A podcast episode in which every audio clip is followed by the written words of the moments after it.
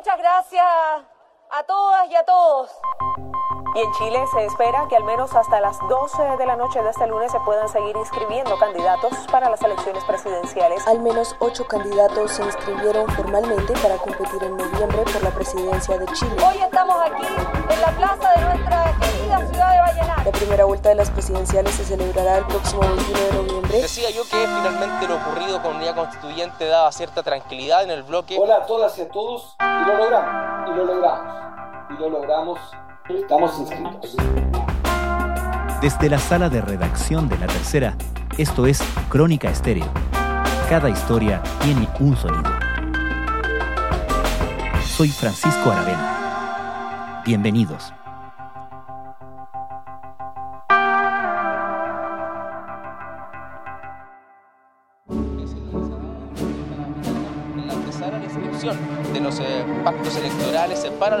Presidenciales, parlamentarias y de cores eh, que deben dar los partidos políticos eh, para poder estar finalmente en las papeletas que van a ser parte de la elección.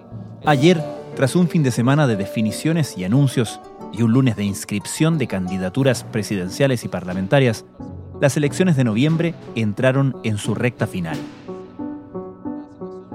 Lo más relevante estuvo en la oficialización de la candidatura de la senadora demócrata cristiana Yasna Proboste como abanderada del bloque de unidad constituyente y en la irrupción de Marco Enrique Sominami en la carrera. Un anuncio de última hora que desbarató la lista parlamentaria de ese pacto cuyos partidos decidieron excluir al PRO e inscribirse bajo el nombre de Nuevo Pacto Social.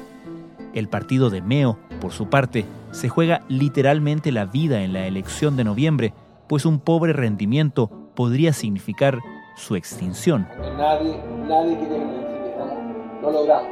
La de Enrique Sominami parece una apuesta por lo menos arriesgada y un golpe al tablero que altera significativamente, al menos en los análisis y especulaciones, el mapa electoral de la centroizquierda. ¿Cómo se barajan las cartas para la candidata Yasna Proboste? ¿Cuál es el cálculo que está haciendo Marco Enrique Sominami? ¿Qué interrogantes políticas se despejaron y cuáles se instalaron el pasado fin de semana hasta anoche en la elección de las candidaturas?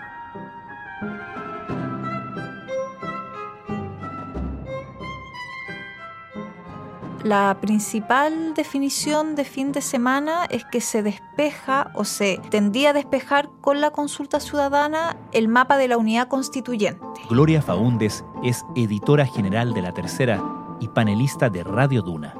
Y eso significó que ganó la candidata que se esperaba que ganara. No había ahí sorpresa, que es Yanna Proboste, presidenta del Senado, que hoy va a dejar su cargo a disposición y ganó por un amplio margen, lo que uno podría hacer suponer que la marca de C, como se especuló en algún minuto, estuvo lejos de ser un impedimento para ella. Quiero con mucha humildad agradecer muy sinceramente a cada uno de nuestros vecinos y vecinas de la ciudad de Vallenar, de Atacama y de todas las comunas de Chile que en el día de hoy nos han acompañado, que nos han permitido movilizar energías y en el día de hoy ser la candidata de unidad constituyente en este proceso parlamentario.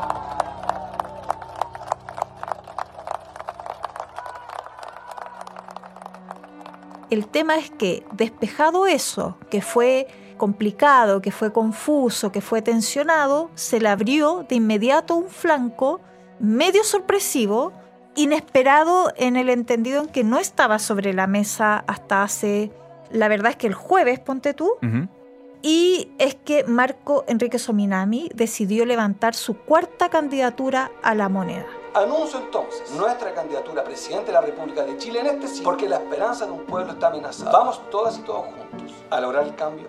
El cambio es hoy. Entonces, en el despeje tú tienes que Unidad Constituyente tiene una carta presidencial elegida en una consulta ciudadana, que era al menos el deseo de un sector de ese bloque, y ahora sí hay que ver que eso abre un escenario que es complejo, porque uno ya empieza a ver ¿Qué pasa en la unidad constituyente? Por ejemplo, el gesto unitario, que es tradición en las coaliciones y que siempre se produce el día mismo de la elección, acá no se dio. Es decir, no hubo la foto conjunta el sábado, no hubo la foto conjunta el domingo y solo se produjo la foto conjunta ayer lunes en la inscripción donde Yarna Proboste llegó acompañada de Paula Narváez y Carlos Maldonado. Yo creo que el hito de la inscripción, que va además junto con una elección parlamentaria, te contiene un poco lo que va a pasar en los partidos ahora, porque cada partido ahora va a tener que hacer su propia procesión, ¿no? Y ahí yo creo que hay que mirar mucho al Partido Socialista, que el que genera más tensiones, porque su candidata Paula Narváez, que se suponía venía en una arremetida al alza, no pasó eso, ella perdió muy categóricamente, hay que decirlo, y ahí quedó una duda sobre si el Partido Socialista se va a generar o no una crisis interna, porque los números son los números. Y la verdad es que Paula Narváez sacó menos número que los militantes de su partido. De ahí hay un punto. Hay un sector del Partido Socialista que siempre resintió que el partido no apoyara la candidatura de Paula Narváez y ahí hay una deuda pendiente, creo yo. ¿Por qué? Porque algunos piensan que al ser Jasna Proboste demócrata cristiana, se te abre un flanco hacia Gabriel Boric. Y serían básicamente votantes socialistas fugándose, entre comillas, hacia Boric. Así es.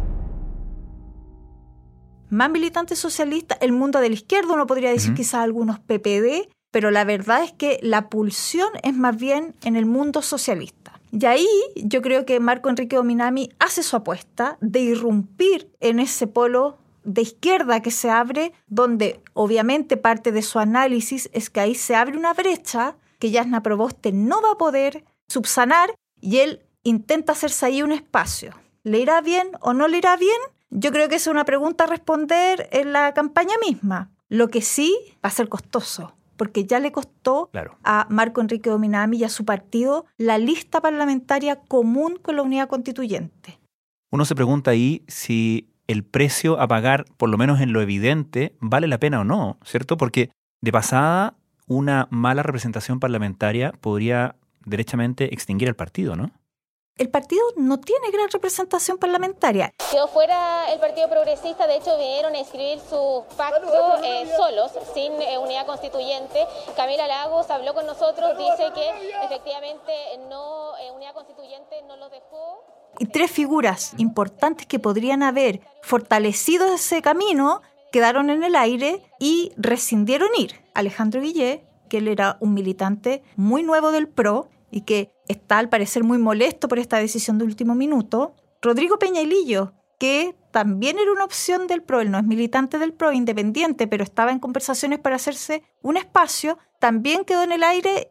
Y Alejandro Navarro, que si bien no podía ir a la reelección por el límite, pensaba que se podía ir a la Cámara de Diputados. Y por lo tanto ahí hay tres figuras que quedan en el aire, que ya no tienen posibilidad alguna de no van a llegar al Parlamento.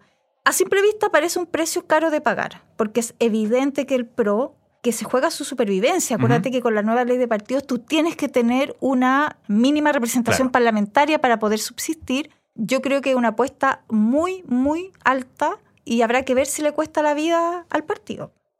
En este juego entonces, ¿cómo queda configurado el mapa presidencial de la izquierda, pensando en Jasna Proboste, Marco Enrique Dominami y Gabriel Boric, obviando ¿cierto? a los candidatos que estén más a la izquierda? La primera vuelta podemos esperar que sea entonces una disputa más entre ellos por consolidar el voto de izquierda para pasar a segunda vuelta o que de todas maneras va a ser contra principalmente Sebastián Sichel por el lado de la centro derecha el mapa electoral está muy movido, pero yo creo que se está consolidando cierto consenso. Y es que esta duda razonable, muy razonable, después de varias debacles electorales que había respecto a si la derecha pasaba o no a la segunda vuelta, yo creo que Sebastián Sichel ha despejado esa duda y lo más probable es que él pueda acceder a la segunda vuelta. Por lo tanto, la disputa va a ser en el mundo de la centroizquierda quién es el que llega a la segunda vuelta, porque se entiende que en una segunda vuelta, en el balotaje, todos o gran parte del escenario político se va a unir contra Sebastián Sichel. Y yo creo que esa es la apuesta de Marco Enrique, ser una figura de la izquierda, ya no hablemos más de la centroizquierda, entendiendo que ese espacio lo podría copar Jasna Proboste, una figura de izquierda que pudiera, ante cualquier eventualidad que le pueda suceder a Gabriel Boric, ocupar ese espacio. es una apuesta bien arriesgada, pero, y esto es un argumento que piensan en el PRO, frente a la inexperiencia que pudiera proyectar Gabriel Boric, Marco Enrique, que ya tiene una cuarta aventura presidencial, pudiera ser una carta que capte con mayor rapidez al menos una suerte de confianza hmm. que pareciera o que podría no dar Gabriel Boric por su juventud particularmente.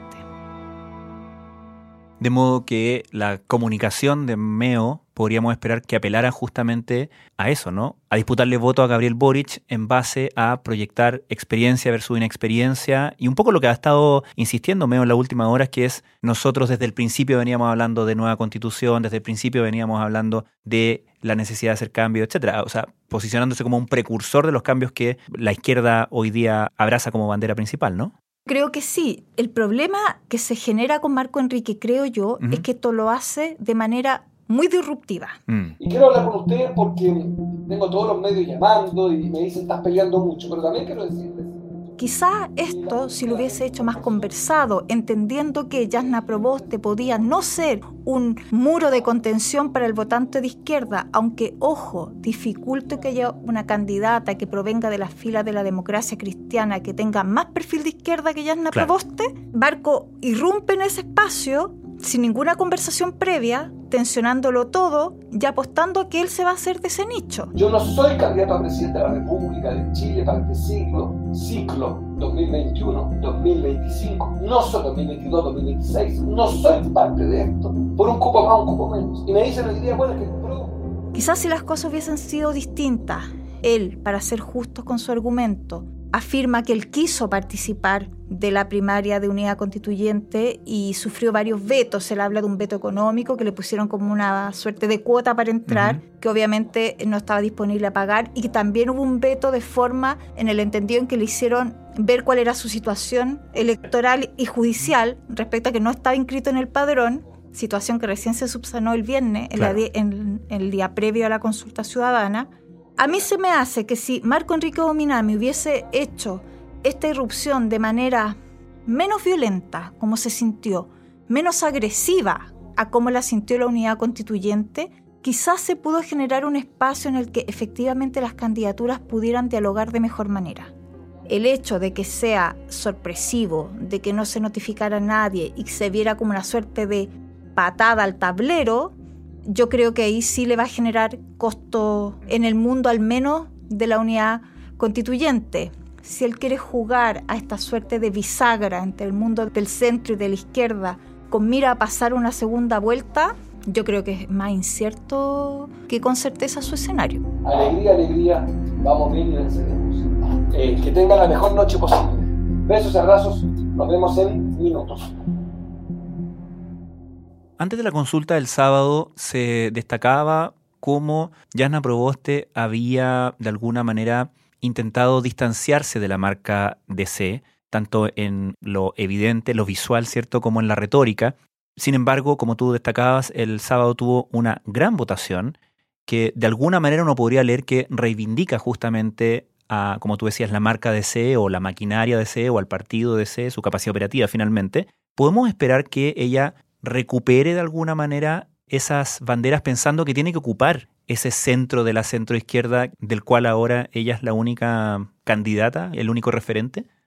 Yana Proboste terminó siendo la candidata de la democracia cristiana y de unidad constituyente por su perfil de izquierda. No hay que olvidar que la DC tenía candidata, que era Jimena Rincón, y que fue vetada por el mundo de la izquierda precisamente porque se aventuraba que en la eventualidad de una primaria de la unidad constituyente que ganara Jimena Rincón, ella no iba a ser capaz de captar ese mundo de izquierda.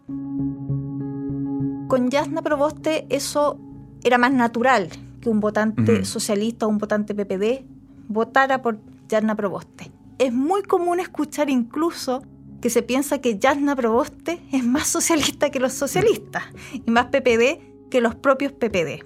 Pero ahora ella se tiene que preocupar del centro. Ella tiene que elegir contendor, tiene que elegir si va a hablarle al mundo de la izquierda o si le va a hablar al mundo de centro, que es el que tiene en disputa con Sebastián Sichel. Quiero agradecer a través de Carmen Frey el esfuerzo movilizador de una democracia cristiana que cree en la unidad de la centroizquierda, que nunca, por cierto, debió haber abandonado este camino de seguir adelante en lo que ha sido la promoción popular, la sindicalización campesina. Es difícil que un candidato establezca una estrategia que mire hacia dos horizontes. Ella va a tener que definir hacia dónde va a hablar. Y yo entiendo que ahí hay una disputa. No es una cosa que esté resuelta y probablemente se va a resolver en los próximos meses quizá hacia dónde va a apuntar su estrategia real de campaña. Y ahí entra el clásico dilema, y no por clásico, más fácil de, de resolver, que es tener discursos distintos en una primera y, segunda, y eventual segunda vuelta, ¿no?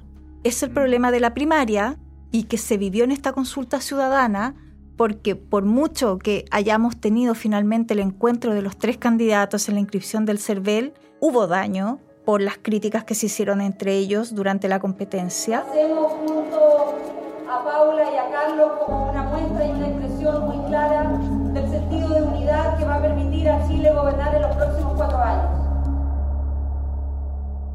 Es complejo el terreno de la primera vuelta. Esta desde el año 99 que nosotros no tenemos un presidente que se imponga en primera vuelta. Hay segunda vuelta.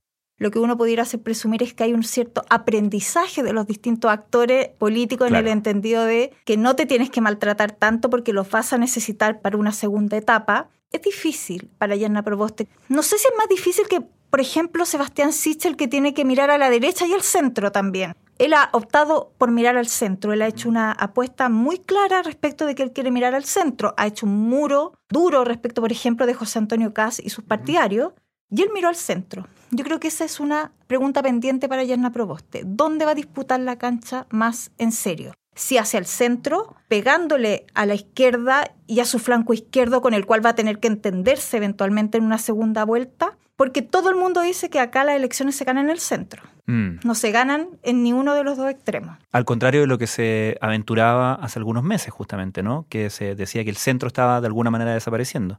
Bueno, pero nuestro electorado nos da sorpresas, creo yo, o nos ha dado sorpresa. Ahora yo creo que todos están mirando, y fíjate también en el propio Gabriel Boric, que también mm. está haciendo un discurso con énfasis en el entendimiento, en la convocatoria, en la unidad precisamente porque yo creo que todos saben que el que pasa segunda vuelta desde el centro a la izquierda se debiera o tendería a levantarse un bloque contra Sebastián Sichel, que como te digo, él está rompiendo esa barrera psicológica de que la derecha no llega a segunda vuelta. Y yo hasta ahora, esto es cambiante, es, es política, no conozco a nadie que no diga que Sebastián Sichel ya hizo una cosa muy importante, que era hacer creer a todos que ya puede pasar a segunda vuelta. Muy buenas noches. Siendo las 24 horas de este lunes 23 de agosto de 2021, de conformidad con la ley, ha culminado el plazo para la formalización de pactos y declaración de candidaturas para las elecciones presidencial, parlamentarias. Gloria Faundes, muchas gracias.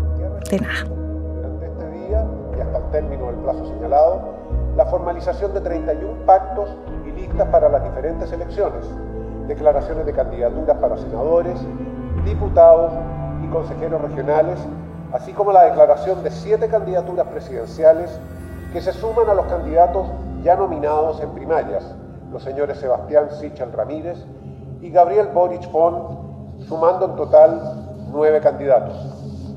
Se trata de las candidaturas de don José Antonio Cast don Gino Lorenzini Barrios, don Franco Parisi Fernández, don Marco Antonio Enrique Sominami Gumucio, Yanna Proboste Campillay, Eduardo Artés Brichetti y don Diego Alexis Ancalao Gavilán.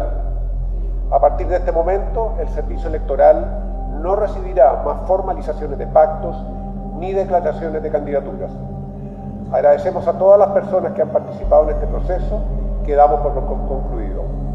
Muy buenas noches.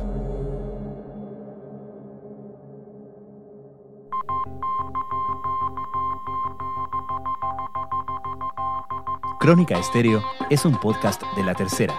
La producción es de Rodrigo Álvarez y la edición de quien les habla, Francisco Aravena. La postproducción de audio es de Michel Poblete. Nuestro tema principal es Hawaiian Silky de Sola Rosa, gentileza de Way Up Records. Los invitamos a encontrarnos mañana en una nueva entrega de Crónica Estéreo.